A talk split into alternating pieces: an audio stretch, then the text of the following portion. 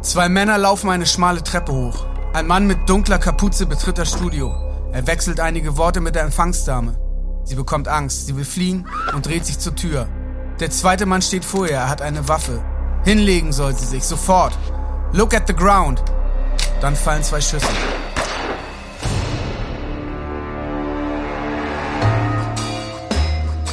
Lied vom Tod. Sex, Drugs, Rock'n'Roll und die Folgen. Tödliche Geschichten von Musikerinnen und Musikern. Erzählt von Menschen, die versuchen, sich hineinzuversetzen. Folge 5. He Walked His Way. Oder Das tragische Ende von Jam Master Jay. Dies ist ein Podcast vom Musikexpress. Ich bin Heiko Bär. Und wir sind Fettes Brot, König Boris Björn Beton und Dr. Renz. und wir werden euch diese Geschichte erzählen.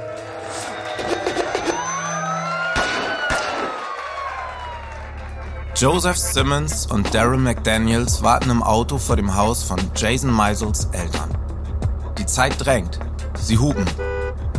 Jason tritt aus der Haustür. Er trägt einen schwarzen, steifen Hut, eine schwarze Adidas-Trainingsjacke mit weißen Streifen, an den Füßen weiße Adidas-Sneaker. Schwarze Streifen, ohne Schnürsenkel. Shelltoes heißen die Dinger. Und die Zungen der Schuhe stehen steil nach oben. Und so wird aus Joseph Run und aus Daryl DMC. Sie sind zusammen Run DMC. Zusammen mit diesem Typen, der ihn da in seinem speziellen Look entgegengrinst. Sie sind die Rapper und er ist der DJ. Heiko, mal kurz eingeschoben, du hast ja hier das Ding geschrieben. Das klingt jetzt so, als wärst du dabei gewesen. Warst du höchstwahrscheinlich nicht, oder? Nee, überraschenderweise nicht, aber gut, dass ihr das ansprecht. Also bei diesem Podcast Lied vom Tod ist es natürlich grundsätzlich so, nicht alles ist hundertprozentig nachvollziehbar. Oft sind das so einzelne Leute, die sich erinnern und man weiß nie, wie genau die Erinnerung ist. Also das war bei den Geschichten von Amy Winehouse so, das war bei Phil Spector so, das ist eigentlich immer so gewesen. Und, aber so krass wie hier war es echt nie. Also es gibt teilweise so viele verschiedene Erinnerungen an das, was da passiert ist. Das schließt sich teilweise sogar komplett aus. Kommen wir ja später noch dazu. Aber hier die Situation der drei, also von der haben alle drei später erzählt. Also das ist auf jeden Fall safe. Okay, cool, äh, dann wäre das ja geklärt. Also, lass uns weitermachen. Mit dem Moment, als Jam Master Jay von seinen Bandmitgliedern abgeholt wird und ihnen den kompletten Look liefert, der ja bald schon ikonisch sein wird. Es ist der Moment. Okay, sagen wir mal, es ist einer der wichtigen Momente in der Karriere von Run DMC. Ein Moment vor dem ersten Auftritt. Die drei sind nämlich gerade erst eine Band geworden.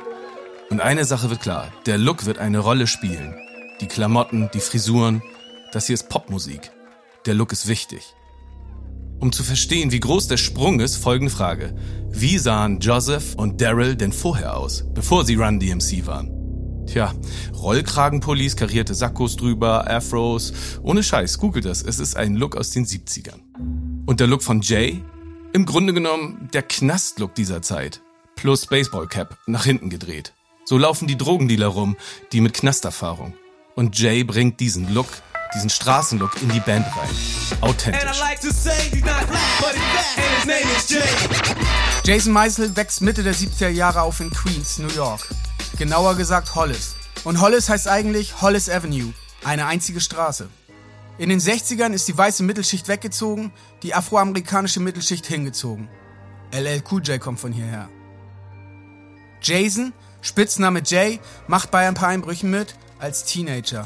Als er dabei auf einen bewaffneten Wächter trifft, beendet er seine Einbrecherkarriere. Er lernt Gitarre, Bass, Schlagzeug, dies, das.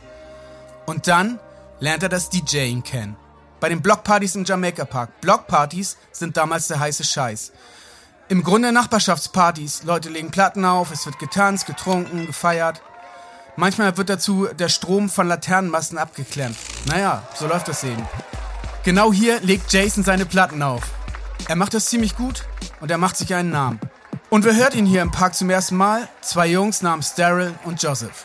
Äh, ich bin ja dafür, dass wir mal ganz kurz Geschichtsstunde hier so einstreuen, also damit wir alle wissen, worüber wir überhaupt reden.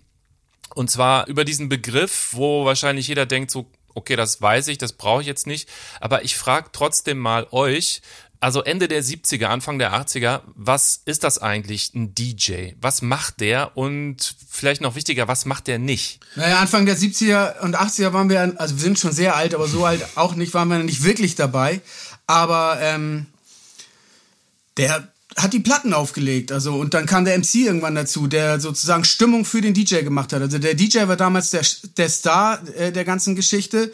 Und äh, der MC, der daneben ihm stand, hat den, äh, ja, hat, hat den äh, bisschen hochleben lassen, wenn ich das richtig ich glaube, oftmals war es dann so ein bisschen so, dass der MC, der dann dazugekommen ist zu dem äh, DJ, der die Party geschmissen hat, dann so ein bisschen so derjenige war, der die Stimmung rübergebracht hat, der die Leute aufgefordert hat, gefragt hat, woher sie kommen, zum Mitmachen aufgefordert hat ich glaube, damals waren DJs, hatten einen großen äh, Namen und wenn es Flyer gab für eine Party, die irgendwo stattfand, dann konnte man sich darauf verlassen, dass wenn ein bestimmter DJ auflegt, dass das eine gute Party wird. Das ist, glaube ich, das erste Mal auch so gewesen, dass DJs sich zwei Platten gekauft haben von demselben Song und die dann aneinander gecuttet haben und so die Parts, die sie am besten fanden, aneinander geloopt haben, also immer wieder hintereinander gespielt haben. Das nannte man damals den Get Down Break und das war oder der, der ja der Break das waren die Breakbeats. Und das war das, glaube ich, was die DJs gemacht haben. Die haben halt Songs aneinander gecuttet.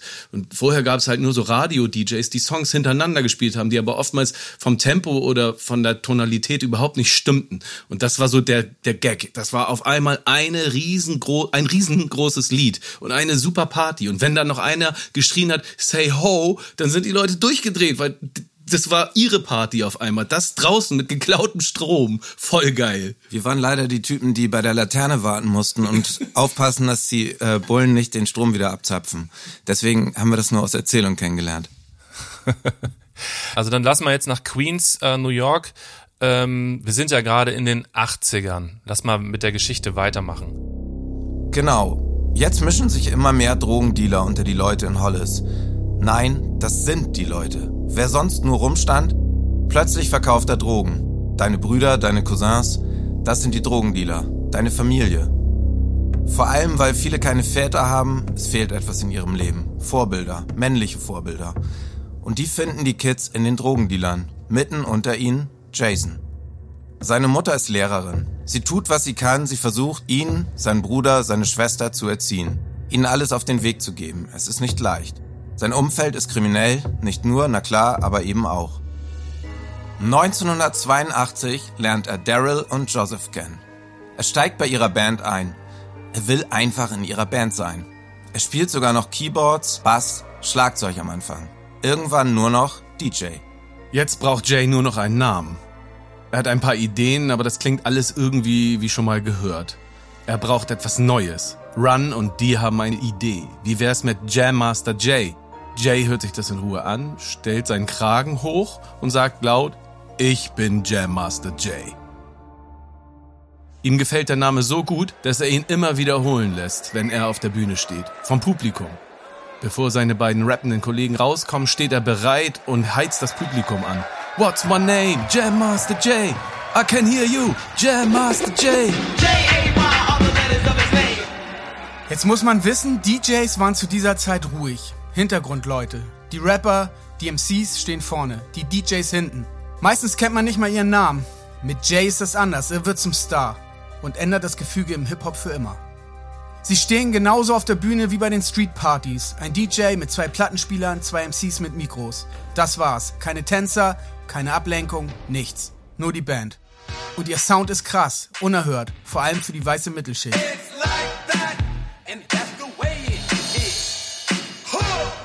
Das ist da der erste richtig produzierte Song von Run DMC, It's Like That, von 1983. Im nächsten Jahr kommt ihr Debütalbum Run DMC und es wirft wirklich alles um.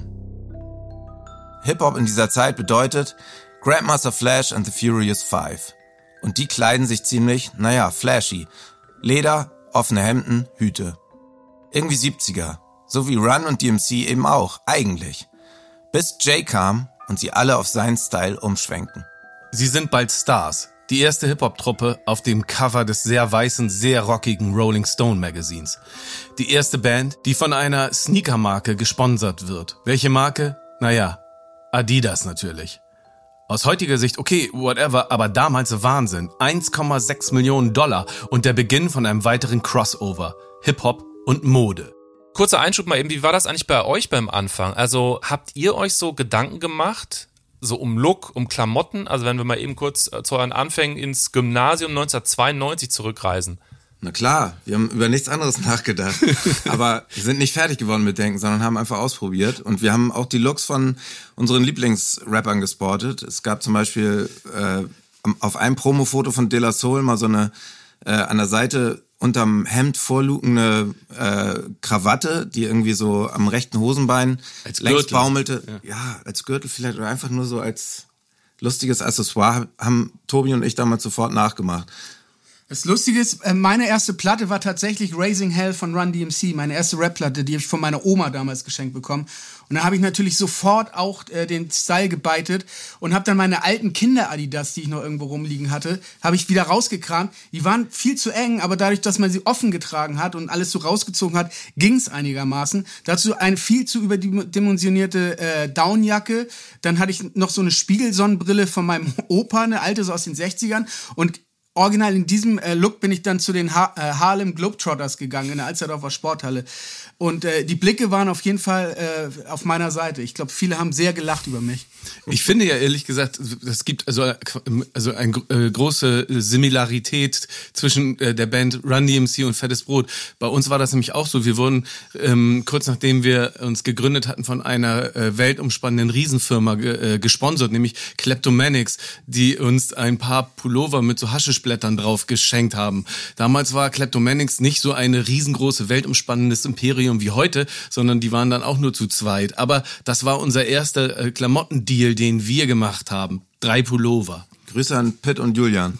Gehen die, äh, gehen die Ähnlichkeiten denn auch so weiter, dass einer von euch dreien, und ich ahne jetzt mal fast, wer es war, der Styler war und die anderen beiden noch so ein bisschen so aus den 80ern so den Look hatten? Oder wie kann ich mir das jetzt vorstellen? Und die anderen sind dann quasi nachgezogen? Nein, das kann man so nicht sagen. Ich glaube tatsächlich, was Dr. Renz eben sehr richtig sagte, wir waren alle in un unserem persönlichen Klamottenstil so geprägt von den amerikanischen Rapbands wie De La Soul, die das fanden, oder Tribe Called Quest, so ein bisschen alternativ links kariert, irgendwie sowas. So stelle ich mir das jetzt vor. vor. Linkskariert. Allerdings, also meine Frisur hatte ich damals, war eher noch Cure inspiriert, muss ich ganz ehrlich sagen. Und das hat sich dann noch stark gemischt. Aber äh, irgendwie stellte das für mich damals keinen Widerspruch dar. Und es wurde auch viel mit Secondhand-Klamotten gearbeitet. Also Flohmärkte wurden äh, nicht nur nach James Last Platten, sondern auch nach äh, Klamotten abgesucht. Jetzt habt ihr gerade schon so ein bisschen äh, angedeutet, in welche Richtung es musikalisch ging. Also wa- wart ihr dann so Native Tongues, 90er Jahre, so die bisschen alternative Hip-Hop-Ecke, kann man das sagen? Absolut. Wir haben den Peace nach Deutschland gebracht.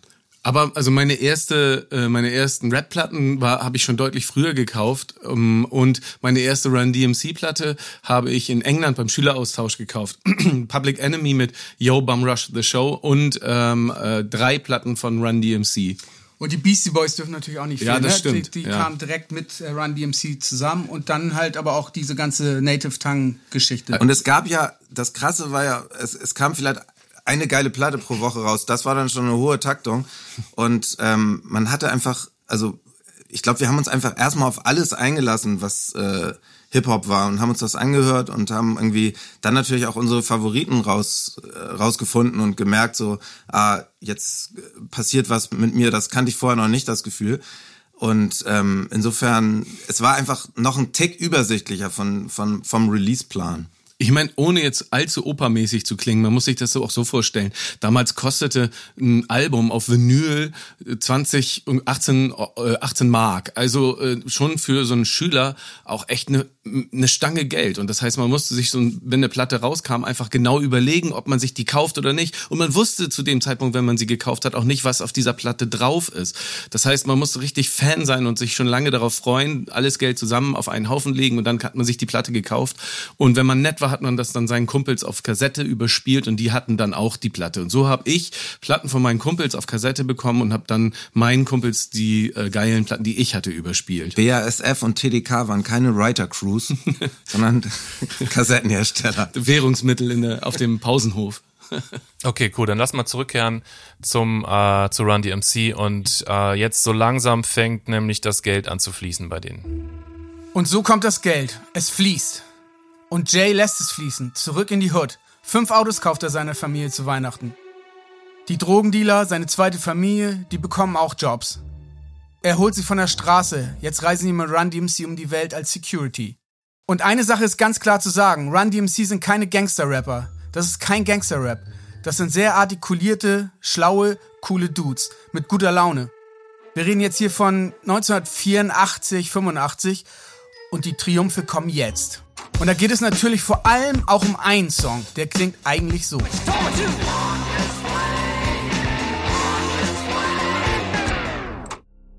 Das sind Aerosmith, klassische Rockband, klassischer Rocksound, Rolling Stone Sound. Ein Song, der heute wahrscheinlich vergessen wäre.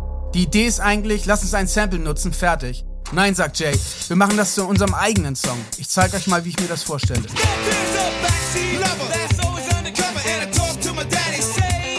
Hip-Hop und Rock miteinander verbinden klingt jetzt total logisch aus heutiger Sicht. Damals macht das kein Mensch. Mittlerweile sind sie weltweit unterwegs, zum Beispiel auch mit den Beastie Boys.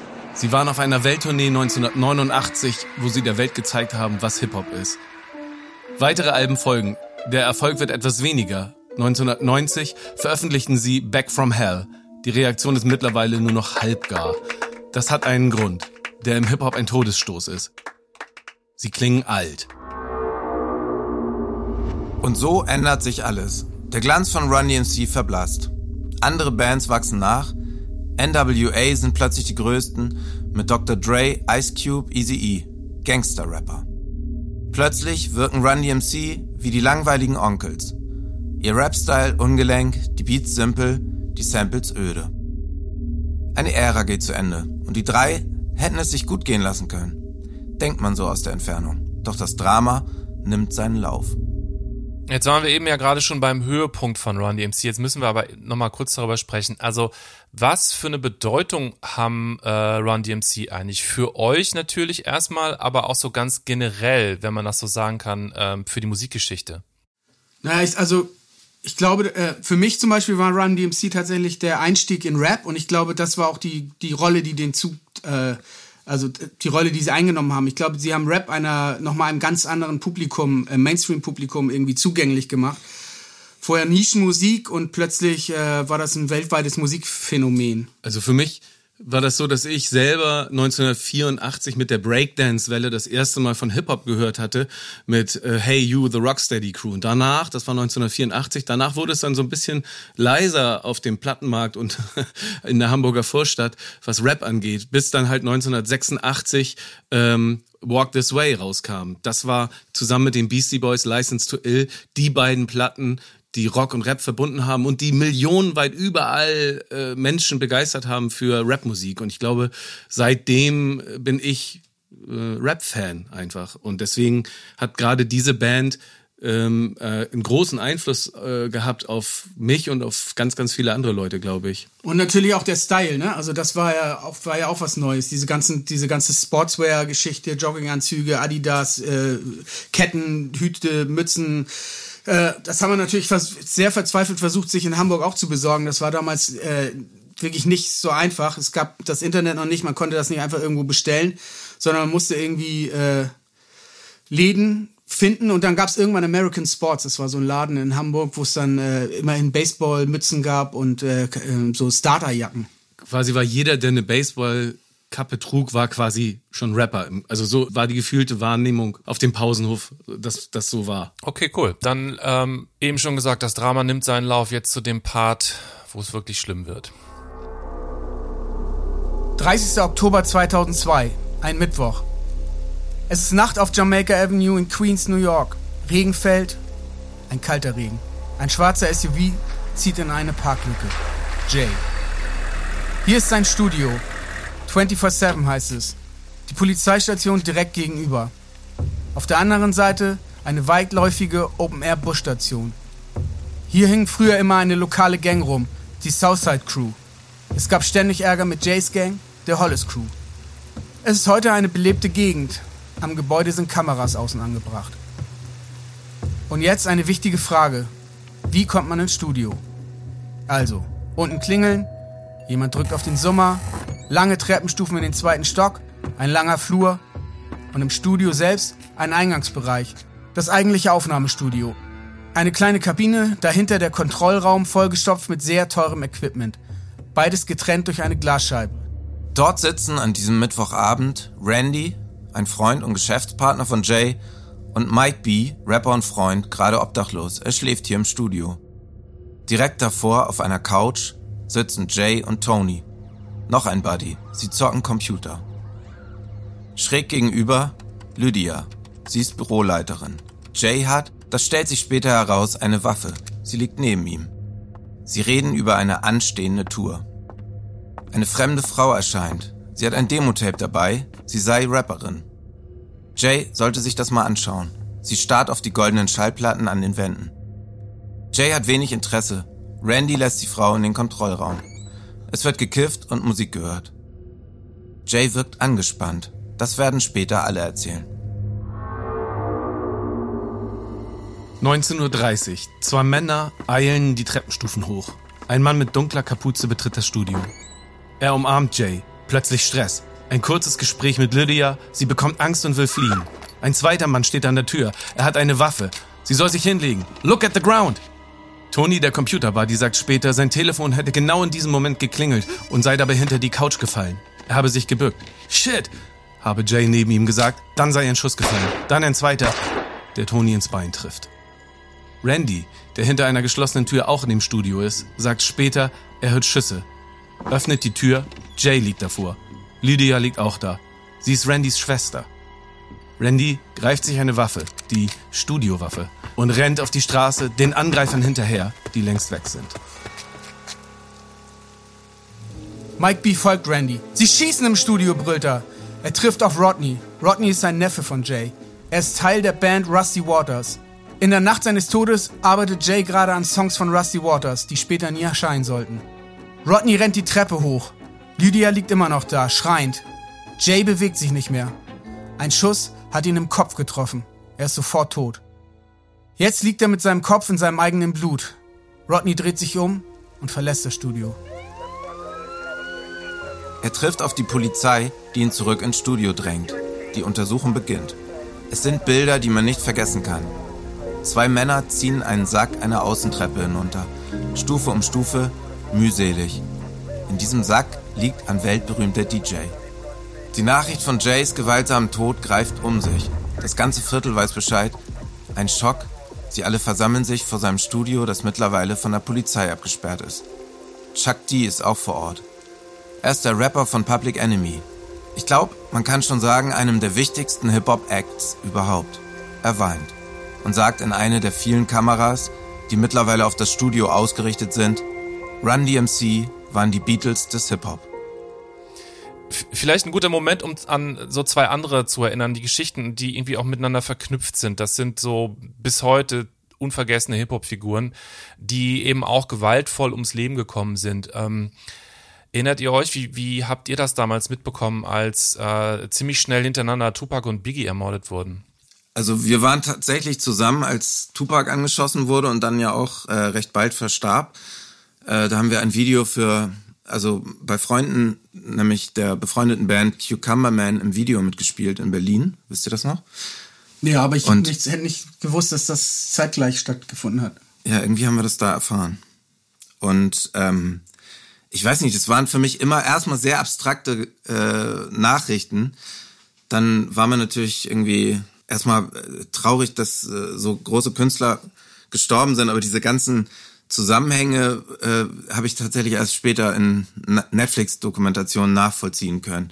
Ähm, da braucht es dann wirklich gute Journalisten, die mir erklären, wie das alles äh, zusammenhängt, was zeitgleich passiert ist. Und ähm, das ist, äh, ja, es ist bestürzend, wenn sozusagen, also für mich hat das immer auch die Angst beinhaltet, dass auch in äh, der deutschen Hip-Hop-Szene sowas theoretisch mal passieren könnte. Also dieses dieses Eindringen von Gewalt in die Musik sozusagen als, als, ähm, als Teil der Selbstdarstellung fand ich immer auch äh, sehr, hat bei mir auch immer die Befürchtung hervorgerufen, dass das irgendwann dann Taten folgen könnten. Hast du das wirklich ganz konkret gedacht, dass das auch in Deutschland passieren könnte? Ja, vielleicht nicht exakt genau so wie in Amerika, weil natürlich ganz andere Faktoren da eine Rolle spielen als bei uns, aber es, es gibt ja Rapper in Deutschland, die seit Jahren in, unter Polizeischutz leben. Ja, und so weit entfernt, glaube ich, sind wir davon gar nicht. Das kann relativ schnell mal so passieren. Das hat dann aber natürlich ursächlich nichts mit Rap zu tun, sondern mit äh, andere, also mit Kriminalität oder mit Politik, Gesellschaft. Und ähm. Aber es wird so wahrgenommen, oder? Äh, A, wieder mal was äh, im Hip-Hop, wo die Gewalt irgendwie ja sowieso immer gepredigt wird. Ja, klar, aber es gibt natürlich auch sehr viele äh, äh, Rapper und Rapperinnen, die explizit sich natürlich auch gegen Gewalt aussprechen und so. Ne? Das geht dabei so ein bisschen unter. Und ich glaube wirklich, dass es dann doch am Ende eher ein soziales Thema ist, als dass es was mit der Musikrichtung an sich zu tun hat. Da hast du recht. Dann lass uns mal zurückkehren. Ins Jahr 2002, kalter Oktoberabend und die Polizei fängt jetzt an zu ermitteln. Es gibt Kameras an Haustür, an den Treppen, im Flur, überall Kameras. Sie nehmen auf. Nach 24 Stunden wird alles überspielt. Was haben die Kameras mitgeschnitten? Die Polizei findet ein altes Tape aus dem Frühling. Der Verdacht, jemand hat das ausgetauscht. Wer hat die Männer hereingelassen? Wer hat den Summer bedient? Alle fünf Leute aus der Nacht sagen, sie wissen es nicht. Nicht Lydia, die Empfangsdame, nicht Tony, der Computerspiel-Buddy und auch nicht die drei anderen, die im Studio selbst sitzen. Nein, wir wissen von nichts. Das kann nicht stimmen. Irgendjemand muss es gewesen sein. Zwei Unbekannte mit Kapuze lässt man doch nachts nicht rein. Es müssen Bekannte gewesen sein. Wer lügt also und warum? Die Theorie, Entweder war der oder diejenige beteiligt, oder sie haben Angst, als Zeuge auszusagen. Und Jay hatte ja eine Waffe neben sich. Warum umarmt er seinen späteren Killer? Und warum setzt er seine Waffe nicht ein? Weil er ihn kannte und nichts ahnt begrüßte? Ist alles ein Streit, der außer Kontrolle gerät? Noch eine Theorie. Es geht eigentlich um 50 Cent. Müssen wir den hier vorstellen? Naja, er halt. Er kommt aus der gleichen Hood wie Jay. Schlimme Kindheit, Vater abgehauen, Mutter ermordet. Mit zwölf dealt er und rappt. Er nimmt Stücke auf, in denen er lokale Drogendealer nennt, mit Namen. Das kommt nicht bei allen gut an. Snitching nennt man das. Petzen wäre eine bisschen schwache Übersetzung, oder? Verräter wahrscheinlich eher. Meistens geht es darum, der Polizei Sachen zu verraten, die eher intern geklärt werden sollten. Das ist so eine Art Ehrenkodex. Das also wird 50 vorgeworfen. Da ist er wirklich noch völlig unbekannt. Und, und das ist ja eine super bekannte Story, 50 Cent wird dann nicht nur niedergestochen, sondern später auch neunmal angeschossen. Neunmal. Das passiert im Mai 2000. Also, klar ist, 50 Cent hatte und hat ständig Ärger und ein lokaler Gangster macht die Ansage, niemand arbeitet mit 50. Der Typ ist eine Snitch. Alle halten sich daran, bis auf einen. Genau. Jay arbeitet mit 50 im Studio. Er ist im Grunde der Entdecker. Es heißt ja immer, Eminem und Dr. Dre hätten 50 Cent entdeckt. Nö, es war tatsächlich Jam Master Jay. Der arbeitet also mit dem Mann zusammen, mit dem niemand zusammenarbeiten darf. Wird er deshalb in seinem Studio angegangen und stirbt deshalb? Es ist eine Theorie. An diesem Abend, diesem Mittwochabend, an dem Jam Master Jay stirbt, hat 50 Cent ein Konzert angesetzt. In Manhattan, nur ein paar Kilometer weiter vom Tatort. Die Polizei überredet ihn, das Konzert abzusagen. Es gäbe glaubhafte Drohungen gegen ihn. Ihm wird Polizeischutz angeboten. Er lehnt ab und verlässt die Stadt sofort. Danach hat er sich jahrelang nicht geäußert zu alledem. Dann kursieren natürlich noch mehr Gerüchte. Eins davon wird einfach nicht leiser. Jay war ein Drogendealer. Sein Tod hat damit zu tun. Drogendealer? Der DJ, einer der bekanntesten Hip-Hop-Acts aller Zeiten, Drogendealer? Das kann doch nicht sein, oder? Tatsache ist, die Karriere von Run DMC ist ausgelaufen. Jay hat Jahre, nein, jahrzehntelang Leute aus seiner Umgebung mitgezogen, finanziell unterstützt, fünf Autos an einem Weihnachtstag, wir erinnern uns. Die Zeiten sind definitiv vorbei. Es scheint ein wenig eng gewesen zu sein bei ihm finanziell in den letzten Jahren. Er hat Schulden, auch Steuerschulden. Und im Nachhinein haben Leute aus seinem Umfeld erzählt, ja, so ist es gelaufen. Die Schulden, die Verantwortung, der Druck. Musik klappt nicht mehr, also zurück zu dem, was davor lief. Drogen. In diesem Umfeld hat er sich immer bewegt.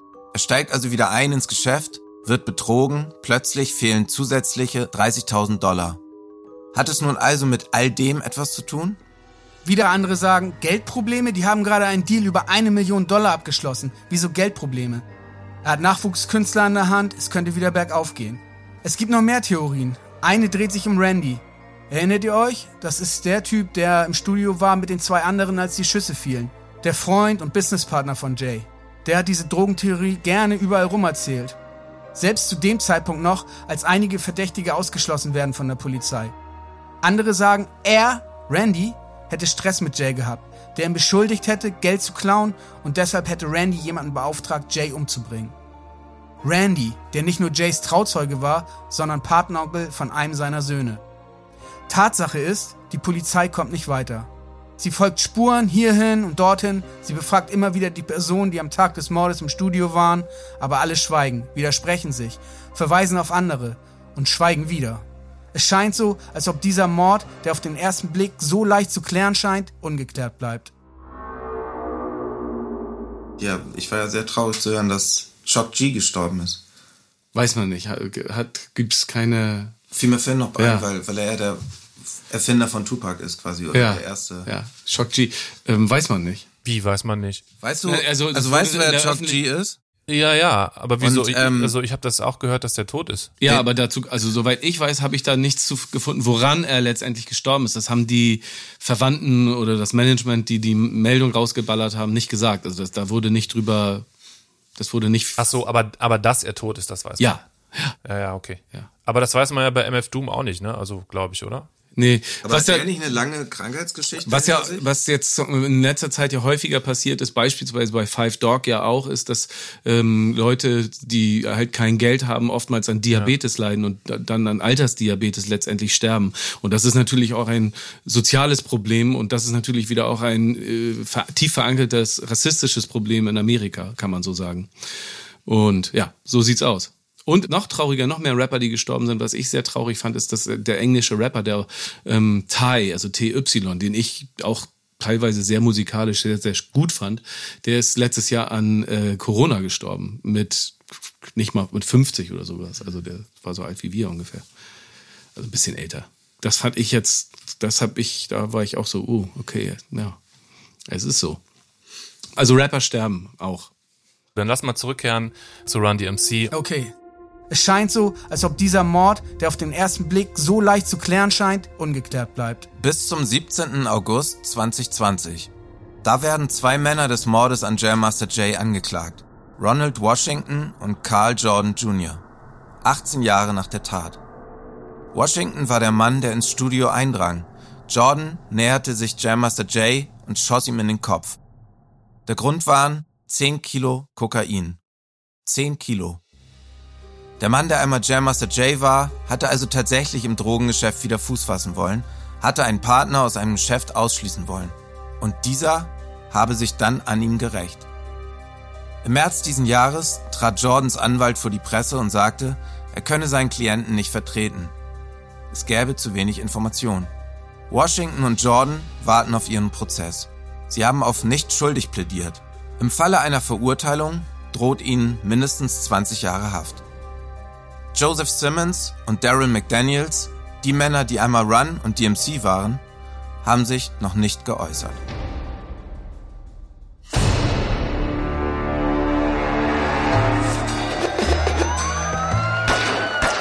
Das war Lied vom Tod. Sex, Drugs, Rock'n'Roll und die Folgen. Tödliche Geschichten von Musikerinnen und Musikern, erzählt von Menschen, die versuchen, sich hineinzuversetzen. Folge 5. He Walked His Way oder Das tragische Ende von Jam Master Jay. Dies ist ein Podcast vom Musikexpress. Produktion Wake Word Studios. Und wir sind Fettes Brot. Mein Name ist Björn Beton. König Boris. Und Dr. Renz. Wir haben euch diese Geschichte erzählt. Und ich bin Heiko Bär. Ich bin der Showrunner von diesem Podcast.